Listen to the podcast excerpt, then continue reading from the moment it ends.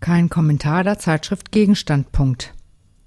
Eine respektable Leistung der europäischen Nachbarschaftspolitik, ein Bürgerkrieg in der Ukraine und eine neue weltpolitische Konfrontation.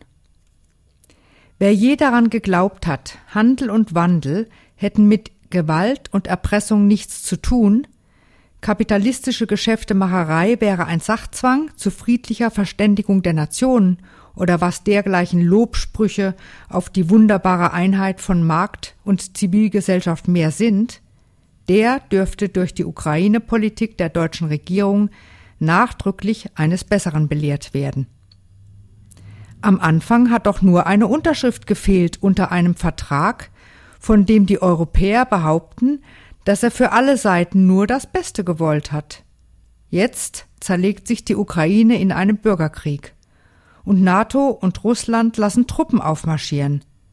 Die Öffentlichkeit türmt Beweise dafür auf, wie unerträglich das russische Benehmen ist, überholt die Politik bei weitem mit ihren Imperativen, was wir keinesfalls dulden können. Andererseits fragt sich dieselbe Öffentlichkeit mit Sorge, wieso nur das Unmögliche auf einmal wieder möglich erscheint, dass mitten in Europa ein Krieg ausbricht. Eine solche Lage bricht aber nicht einfach herein, sie wird hergestellt. Der Reihe nach. Im November letzten Jahres verweigert der ukrainische Präsident Janukowitsch seine Unterschrift unter den Assoziationsvertrag mit der EU. Er versucht noch einmal mit der EU um die Bedingungen zu handeln, weil sein Staatswesen die im Vertrag niedergelegten Forderungen der EU schlicht nicht aushält. Verlangt wird immerhin von dieser Regierung, einer weitflächig verahnten Bevölkerung die Subvention der Energiepreise zu streichen. Des Weiteren sollen Löhne und Renten gekürzt werden. Die Industrieproduktion soll sich auf die Normen und Standards der EU umstellen, was allein mit 165 Milliarden Euro beziffert wird. Janukowitsch will den Staatsbankrott fürs Erste abwenden und besorgt sich Wirtschaftshilfe in Moskau. Er fordert die Hauptmächte, die das Land einer Zerreißprobe aussetzen, dazu auf, sich an einen Tisch zu setzen und sich zu einigen. Damit ist er für die EU schlagartig untragbar. Aus dem Stand schalten die europäischen Verhandlungspartner um. Anstelle einer legitimen Regierung, mit der man gerade noch unter dem Titel der europäischen Nachbarschaft übereinkommen wollte, sehen sie in Kiew nur mehr einen Haufen korrupter Figuren am Werk, ein russenhöriges Regime mit einem Präsidenten an der Spitze, der den legitimen Willen des ukrainischen Volks, das nichts anderes als nach Europa will, mit Füßen tritt. Dem Präsidenten, der das Verbrechen begangen hat, seine Zustimmung zu besagtem Vertrag an zusätzliche Bedingungen zu knüpfen und dann die EU auch noch dazu bringen will, über die Zukunft der Ukraine mit Russland zu verhandeln, wird die Anerkennung entzogen. Und zwar diplomatisch, praktisch und militant. Die EU feuert den Protest an, der sich auf dem Maidan in Kiew aufbaut. Der deutsche Außenminister demonstriert durch seine Anwesenheit vor Ort, dass der Aufstand mit seiner Forderung nach Rücktritt der Regierung unbedingt im Recht ist. Gleichzeitig wird die Regierung zum Gewaltverzicht gegenüber den immer militanteren friedlichen Demonstranten angehalten. Das sind interessante Umgangsformen in einem Staatenverkehr, der nach offizieller Lesart nur dem Wohle aller Beteiligten dienen wollte. Wenn der Chef der anzuschließenden Nation seine Unterschrift nicht freiwillig unter das Vertragswerk setzt, beschließt die europäische Nachbarschaft kurzerhand, dann eben mit Gewalt dafür zu sorgen, dass er abgesetzt wird. Damit wird deutlich, dass es bei den Verhandlungen um das Assoziierungsabkommen dann auch schon um etwas anderes gegangen sein wird als um eine Verständigung über die beiderseitigen Interessen. Offensichtlich hat Europa sich das Recht auf Unterwerfung der anderen Seite zugesprochen und exekutiert das. Das wird dann aber auch der Kern des angepeilten Abkommens sein. Mit ihm soll dieses Staatswesen unter europäische Kontrolle gebracht, dem eigenen Besitzstand zugeschlagen und von Russlands Interessen an seinem nahen Ausland abgeschnitten werden. Die Politik der EU hat sich so als ziemlich das Gegenteil von dem herausgestellt, was die EU mit ihrem verlogenen Selbstbild als Zitat Zone von Stabilität, Wohlstand und Zusammenarbeit so gerne propagiert, nämlich als reichlich gewalttätige Angelegenheit. Wenn sich eine Regierung nicht umstandslos als Marionettenregierung zur Umsetzung der Beschlüsse, die in Brüssel oder Berlin gefallen sind, zur Verfügung stellt, dann erklärt sich Europa zur Schutzmacht des ukrainischen Volkes, dem das Recht auf Selbstbestimmung zukommt und betreibt den Umsturz. Auch im Hinblick auf Russland legt Europa ein ziemlich brachiales Verhalten an den Tag.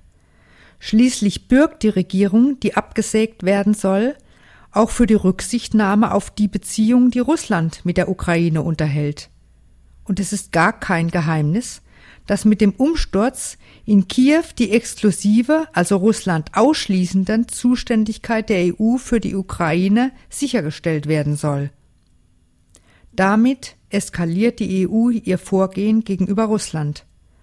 Einsprüche gegen die Assoziierung, die mit dem Hinweis auf die vitalen russischen Interessen in der Ukraine begründet werden, die dabei unter die Räder kommen, werden schon die ganze Zeit demonstrativ überhört und praktisch übergangen. Steinmeier und Genossen hatten es schon weit gebracht, sogar was die Zustimmung Russlands zu einem Machtwechsel in Kiew anbelangt. Nachdem die Regierung durch den Aufstand und die Besetzung der Hauptstadt unhaltbar gemacht worden ist, handeln sie mit ihr die Modalitäten ihrer Abdankung aus. Im Steinmeier-Abkommen stimmt Janukowitsch seinem Rücktritt zu und einigt sich mit der Opposition darauf, über den Weg von Neuwahlen eine legitime Regierung herzustellen, unter Federführung der Deutschen. Die legen darauf Wert, Russland, das die neue Regierung genehmigen soll, zur Zustimmung zu bewegen, dadurch, dass eine geordnete Übergabe der Macht geplant ist. Zudem sollen auch die inneren Verhältnisse unter Kontrolle bleiben, auch Janukowitschs Machtbasis und die Vertreter der Interessen der Ostukraine sollen daran ordnungsgemäß beteiligt werden, damit sie sich darin aufgehoben sehen und da reinfügen können. Nachdem die EU alles für den Umsturz getan hat, will sie unliebsame, destabilisierende Wirkungen im Land und unnötige Kollisionen mit Russland vermeiden. Russland hat sich unterdessen durch die Macht des Faktischen davon überzeugen lassen, dass sich Janukowitsch nicht halten lässt und lässt sich zähneknirschend auf dieses Szenario ein. Der Übergangsregierung verweigert es zwar jede Anerkennung, einem geordneten Machtwechsel, bei dem am Ende eine gewählte Regierung steht, erteilt es aber keine Absage.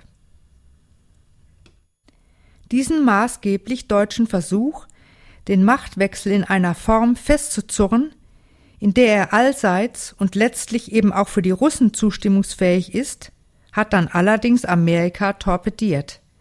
Es übergeht alle europäischen Berechnungen und durchkreuzt die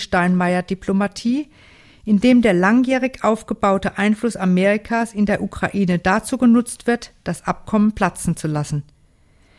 Die Opposition wird zum Durchmarsch ermuntert und mit den entsprechenden Mitteln dazu befähigt.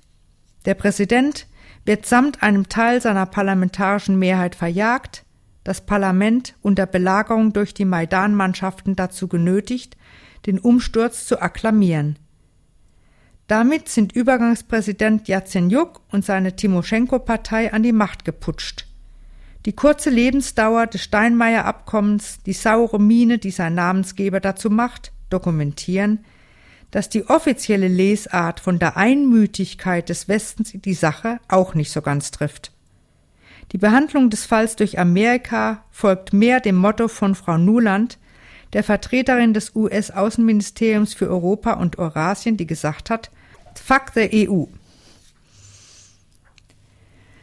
Wenn Amerika die Mannschaft anerkennt, ist ja wohl selbstverständlich, dass sie legitime Regierung ist und der Rest der Welt hat dem zuzustimmen. Die Anerkennung der an die Macht geputschten Mannschaft als legitime Regierung der Ukraine wird von den USA zur unhintergehbaren Bedingung jeglicher Diplomatie erhoben und damit die auf Russland gerichtete Eurodiplomatie ausgehebelt. Den europäischen Anlauf, Russland wieder in einen diplomatischen Prozess hineinzuziehen, unterbindet Außenminister Kerry, indem er zum Krisentreffen den neuen ukrainischen Außenminister einlädt und Lavrov damit konfrontiert. Kein Dialog, ohne dass Russland die von Amerika eigenmächtig hergestellte neue Lage in der Ukraine und den damit vollzogenen Verlust, die Verletzung seiner Interessen, förmlich anerkennt. Unterdessen machen sich die Neuen an der Macht an die Arbeit. Sie haben alle Hände voll zu tun mit der Festigung der ukrainischen Demokratie. In den Ministerien, in Polizei, Justiz, Funk und Fernsehen beginnt ein energisches Aufräumen gegen alles, was einer verkehrten Affinität zur Vorgängerregierung und zu Russland verdächtigt wird. Russisch als zweite Amtssprache wird abgeschafft. Der Frontmann der Svoboda-Partei will dem friedliebenden ukrainischen Volk schnell, Zitat, den freien Kauf und Besitz von Blanken und Schusswaffen erlauben. Die freie Meinungsbildung im Land wird durch das Verbot der Übertragung einiger TV-Sender, speziell russischer, aufgemöbelt und der neue Verteidigungsminister macht kein Geheimnis aus seiner Überzeugung, dass er den Vertrag über den russischen Flottenstützpunkt für eine unerträgliche Schmach hält, die schnellstmöglich aus der Welt zu schaffen ist. Russland hält das alles letztendlich für nicht mehr hinnehmbar und schließt sich die Krim an.